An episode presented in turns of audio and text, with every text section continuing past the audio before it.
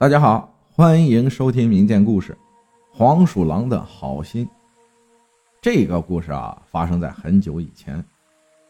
这还是因为爸爸生病住院，我从外地赶回来看他，为了照顾他，特地休了半个月的假。父子俩倒是难得有时间好好相处，他便讲起了很多以前的故事。爸爸也是从爷爷那儿听来的。很多年以前，那个时候物资匮乏，为了生存啊，他们需要到很远的山上去砍柴。大多数都是三两个一起结伴，爷爷便有两个经常一同前往的伙伴。这一天啊，他们和往常一样来到了山上，可是那一天天太热了，实在受不了的他们啊，便跑到了小河边。谁知道这一决定险些让他们三个命丧当场。豆大的汗让他们睁不开眼睛，急吼吼的就冲到了河水中。刚洗了把脸，就听到了奇怪的叫声。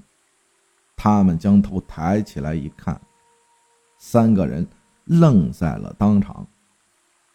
他们看到了什么？两只花豹子。这两只花豹子自然也看到了他们，眼中凶光乍现，慢悠悠地向他们走了过来。其中有一人反应快些，嘶哑着声音大吼道：“快到深水的地方去！”三个人来到深水区，河水淹到了他们的肩膀处，仅剩头部露在外面，而那两只花豹子站在浅水的地方，身子往前探。却一直不敢真的走过来，双方就这样僵持不下。这两只花豹子也是相当的聪明，虽然他们不敢到深水区去，但他们就一直站在浅水区这样守着。眼看着天渐渐的黑了，再这样僵持下去，他们还是得死在这儿。就在这个时候，诡异的一幕出现了。有一只硕大的黄鼠狼突然从不远处的草丛里窜了出来，看了看站在河水中脸色苍白的三个人，又看了看那两只还在等待着的花豹子，然后昂首挺胸的朝着花豹子走了过去。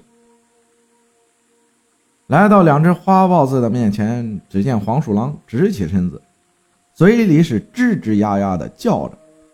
似乎啊，在跟那两只花豹子说着什么，而且还用前爪指了指三个人中的其中一个，紧接着又吱吱呀呀的说了几句什么，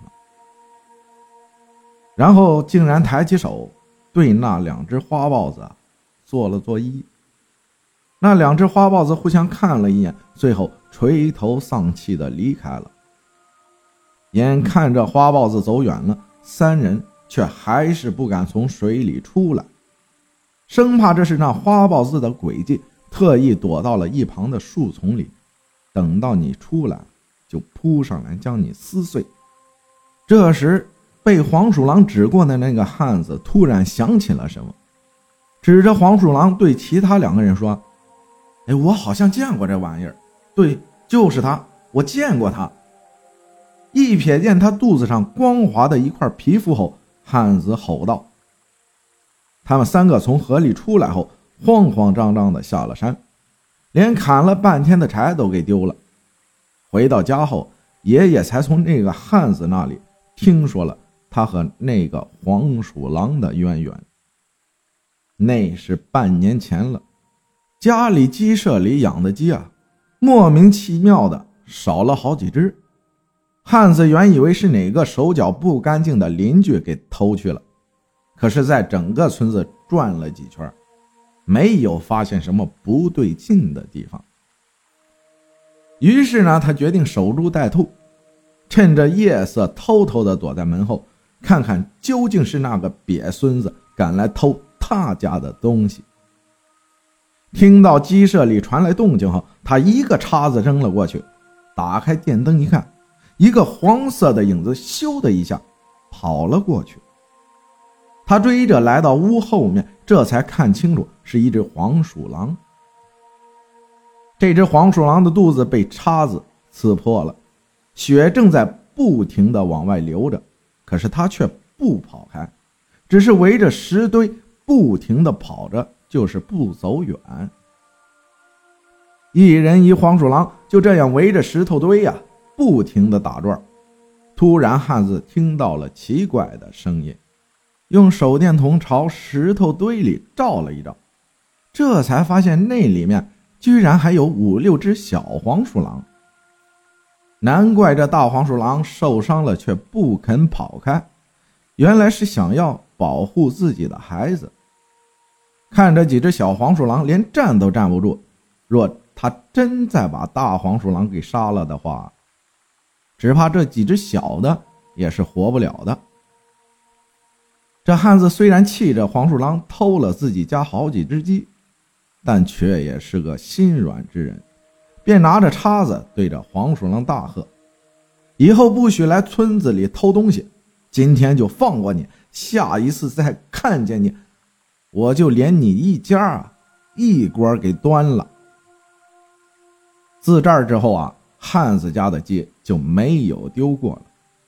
后来他去屋后收拾东西，也没有发现黄鼠狼。想来是躲到了其他的地方去了，没想到今天会在这里遇到曾经被自己刺伤又放过了的那只黄鼠狼。听了这个故事后，大家都心道啊，是因为汉子曾经饶过了这黄鼠狼一命，所以今日他才特地来报恩的。黄鼠狼是不是真的特意过来报恩，我不知道。但父亲却斩钉截铁地告诉我，这个故事很真实，因为爷爷经常会在他的面前提起来。而且父亲说，爷爷这一生没有读过书，不认识字儿，连自己的名字都不会写，但是他却从未说过一个谎话。读后感啊，若非必要，请尽量避免杀生。吃东西的时候也尽可能避免浪费。动物和人一样，它们也有感情，也会疼痛，也会害怕受伤。愿每一个生命都被温柔以待。谢谢大家的收听。